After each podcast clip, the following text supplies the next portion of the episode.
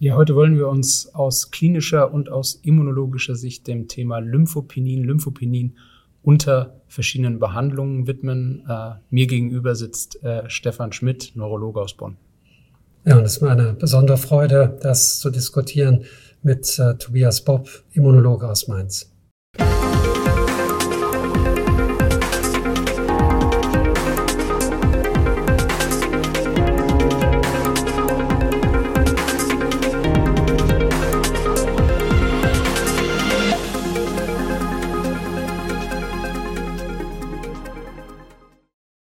Ja, Tobias, im klinischen Alltag ähm, begegnen uns verschiedene äh, Phänomene, einige gewünscht, andere eher unerwünscht. Und ein wichtiges Thema ist die Lymphopenie, die durch einige Medikamente induziert wird. Zum Teil erwartbar, zum Teil vielleicht nicht ganz so erwartbar und äh, vor allem dann unangenehm, wenn sich Lymphopenien ähm, nicht in kürzerer Zeit wieder zurückbilden.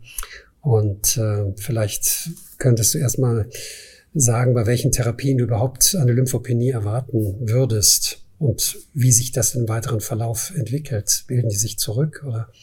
Ja, also wie du schon gesagt hast, würden wir wahrscheinlich ähm, zwei Ansätze sozusagen da äh, als Grundvoraussetzung wählen wollen. Einmal die stark erwartete Lymphopenie und einmal äh, die nicht erwartete als Nebenwirkung dann auftretende Lymphopenie. Äh, ich glaube, in beiden Fällen ist die gute Nachricht, dass zumindest der Theorie nach aus immunologischer Sicht die Lymphopenien reversibel sind. Äh, wenn wir aber jetzt auf die sozusagen erwartbare Lymphopenie äh, erstmal das Augenmerk richten wollen, äh, dann fallen einem da natürlich insbesondere äh, Migrationshemmer ein, die die S1P äh, ähm, Modulation bewirken.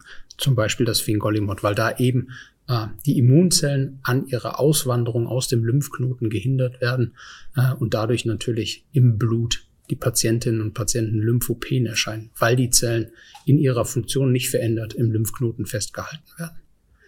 Eine andere Möglichkeit äh, sind natürlich, das ist trivial, depletierende Agenzien.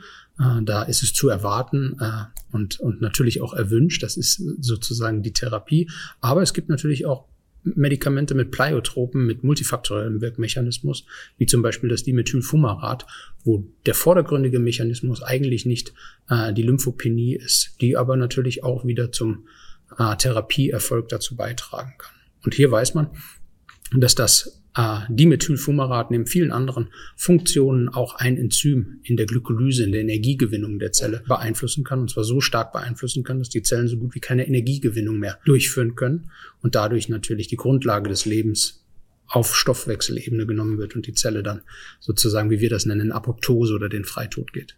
Aber grundsätzlich äh würden wir erwarten, dass sich Lymphopenien nach dem Absetzen der Medikation äh, wieder zurückbilden, also reversibel sind. Absolut. Auch da gibt es natürlich multifaktorielle Einflüsse, aber äh, der Theorie nach würde man das erwarten, weil das ein sich ständig erneuerndes System, ein blutbildendes System aus der Hämatopoese sozusagen heraus ist, ja.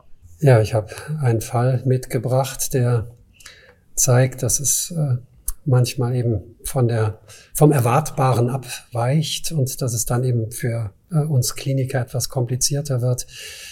Ja, eine 42-jährige Patientin, auch mit einem langjährigen MS-Verlauf, über jetzt über 20 Jahre, von Beginn an therapiert, zunächst mit einem rekombinanten Interferon und dann im Rahmen der weiteren ähm, Krankheitsaktivität, auch unterbrochen von zwei Schwangerschaften, ähm, behandelt mit Natalizumab und dann schließlich nach der zweiten Schwangerschaft bei ähm, JCV-Positivität ähm, eingestellt auf äh, Dimethylfumarat. Ähm, die Patientin war klinisch stabil unter dem Dimethylfumarat, zumindest zu Beginn, und wurde dann aber klinisch instabil, so dass wir darüber diskutiert haben, die Therapie zu wechseln. Das konkrete Problem bei dieser Patientin war, dass unerwarteterweise die Patientin stark lymphopen äh, wurde und ähm, bis Werte unter 500, das gilt ja zwar arbiträr, aber bei den Klinikern als klinische Grenze. Dann bei Dosishalbierung als Therapieversuch und auch nach dem Absetzen sich mit der Lymphopenie nicht relevant erholt hat. Das heißt, die Patientin war lymphopen und letztlich nicht mehr behandelt. Und die Frage ist einfach, was macht man mit einer Patientin in der Situation? Die Krankheit ist aktiv und die Lymphozyten gehen äh, innerhalb des erwartbaren Zeitraums von drei Monaten nicht in den Normbereich zurück. Ja, also erstmal äh, aus immunologischer Sicht in, in der Form ein sehr interessanter Fall, weil man eben sieht, dass die Lymphozyten zurückgehen äh, auf DMF-Gabe, aber gleichzeitig die Krankheitsaktivität nicht im gleichen Maß beeinflusst ist, was äh, für den Immunologen natürlich schon sehr spannend ist, weil eben Immunantworten sehr lokal ablaufen. Aber wenn wir uns jetzt äh, diese Lymphopenie per se anschauen, dann ist die ja, ja persistierend. Und die große Frage, äh, die du ja auch gestellt hast, ist, inwieweit ähm, ist das zumindest der Theorie nach erklärbar, wenn man doch denkt, dass äh, diese Lymphopenien reversibel sein sollten. Also ich glaube, auch hier ist der Faktor Zeit äh, wichtig. Aber eine Erklärung bei dieser Patientin wäre, auch wenn, und das sage ich aus eigenem Interesse, 42 noch kein wirkliches Alter ist, äh, kann es natürlich sein, dass ähm, hier die Regeneration äh, der, der Lymphozyten, insbesondere der Lymphozyten, muss man sagen, weil die über die sogenannte Schule im Thymus gehen müssen, ähm, äh, gestört sein kann, weil wir im Alter dazu neigen, dass unser Thymus immer stärker verkümmert und wir unseren ja, immunbiologischen Zenit äh, wahrscheinlich ähm, ja schon in den Mitte 20ern sozusagen äh, überschritten haben, ähm, so dass Alterungsprozesse, Alterungsprozesse des Immunsystems hier mit reinspielen können als ein Faktor. Das äh, Problem ist eben tatsächlich, dass es individuell so schlecht vorhersehbar äh, ist. Bei dieser Patientin fiel dann die Entscheidung, weil die Krankheitsaktivität weiter da war und ähm, ich mich nicht getraut habe, in die Situation hinein depletierende Antikörper äh, zu verabreichen, dass die Patientin dann ähm, Natalizumab erhalten hat und sich darunter auch äh, klinisch wieder stabilisiert hat. Und tatsächlich sind im weiteren Verlauf die Kurve ähm, der Lymphozyten ähm, zeigt bis 2017 eine Lymphopenie. Danach hat sie sich tatsächlich aber mit langer, langer Verzögerung erholt, ähm, so dass äh, letztlich die Lymphozyten jetzt auch wieder im Normbereich sind. Aber es hat sehr, sehr lange gedauert.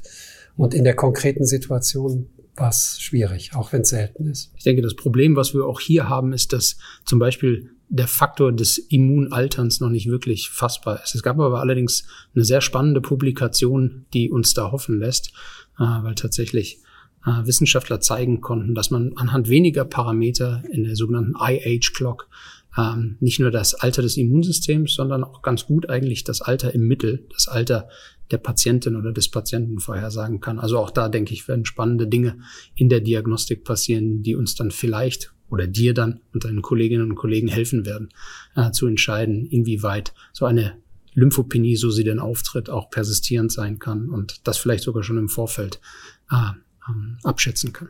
Wobei du eben aber ganz klar sagst, es gibt da wahrscheinlich auch ein individuelles Altern. Das heißt, es ist äh, sicherlich nicht zulässig zu verallgemeinern und zu sagen, dass man Menschen jenseits eines bestimmten Alters keine Immuntherapien mehr zukommen lassen kann, weil sie ein hohes Risiko haben für diese Komplikation. Absolut. Das, den Schluss sollte man auf keinen Fall auch aus immunologischer Sicht nicht ziehen. Ich habe noch einen anderen Fall mitgebracht, der in Teilen vielleicht äh, erwartbarer ist. Äh, dass es eine 39-jährige Patientin, die noch nicht so lange ähm, erkrankt ist an MS, äh, jetzt seit ungefähr acht Jahren. Auch hier eine initiale Einstellung auf ein rekombinantes Interferon. Und dann ein auch nicht ganz so seltener Fall, ein klinisch stabiler Verlauf, aber wiederholte MR-tomografische Aktivität, die nachweisbar war, sodass diese subklinische Krankheitsaktivität der äh, Grund war, eine Therapieumstellung ähm, vorzunehmen. Die Entscheidung fiel hier auf einen S1P-Modulator, das äh, Fingolimod. Und bei dieser Patientin zeigte sich in einer sehr kurzen Zeit ein sehr signifikanter Abfall der Lymphozyten auf unter äh, 200 pro Mikroliter. Ähm, die Patientin wurde dann in einem individuellen sozusagen Heilversuch nur mit einer reduzierten Dosis äh, behandelt von ähm, äh, einer Tablette jeden zweiten Tag. Aber es hat an der Lymphopenie sehr wenig geändert. Und interessanterweise oder für dich noch viel interessanter als Immunologe war es tatsächlich so, dass trotz der Lymphopenie die klinische Krankheitsaktivität ähm, persistierte so dass erneut eine Therapieoptimierung vorgenommen werden musste. Und es hat eben sehr lange gedauert, über vier Monate in diesem Fall, bis nach dem Absetzen vom Fingolimod die Lymphozyten wieder in einem Bereich war, dass man eine neue Therapie ansetzen konnte. Die Entscheidung ist hier auf Cladribin äh, gefallen.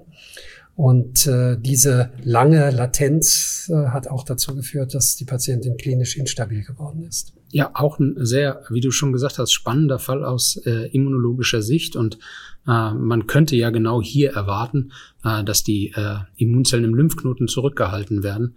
Warum äh, die nach Absetzen äh, des Präparates nur so spärlich wiederkommen, da kann man nur wild spekulieren. Tatsächlich ist natürlich auch dieser äh, Prozess der Immigration und der Auswanderung aus dem Lymphknoten äh, auch ein multifaktorieller Prozess, wo nicht nur das S1P äh, eine Rolle spielt, sondern noch viele andere Chemokine, Chemokine-Rezeptoren, sodass die Zellen miteinander kommunizieren können. Aber das wäre jetzt wilde Spekulation. Aber könnte eine Erklärung sein, warum auch hier so eine lange persistierende Lymphopenie zu beobachten war. Es wäre wünschenswert, äh, wenn sich das vertiefen ließe, die Zusammenarbeit zwischen Klinikern und äh, Grundlagenwissenschaftlern, auch um zu verstehen, äh, was bei diesen Therapiesequenzen äh, passiert. Denn das ist ein Szenario, was wir immer häufiger haben, dass wir zwei, drei, vier, fünf Immuntherapien sequenziell einsetzen und am Ende letztlich Schwierigkeiten haben, vorherzusagen, was wir da mit dem Immunsystem eigentlich machen. Absolut. Die Therapiesequenz ist auch für Grundlagenwissenschaftler ein ganz spannendes Thema, was wir unbedingt diskutieren sollten.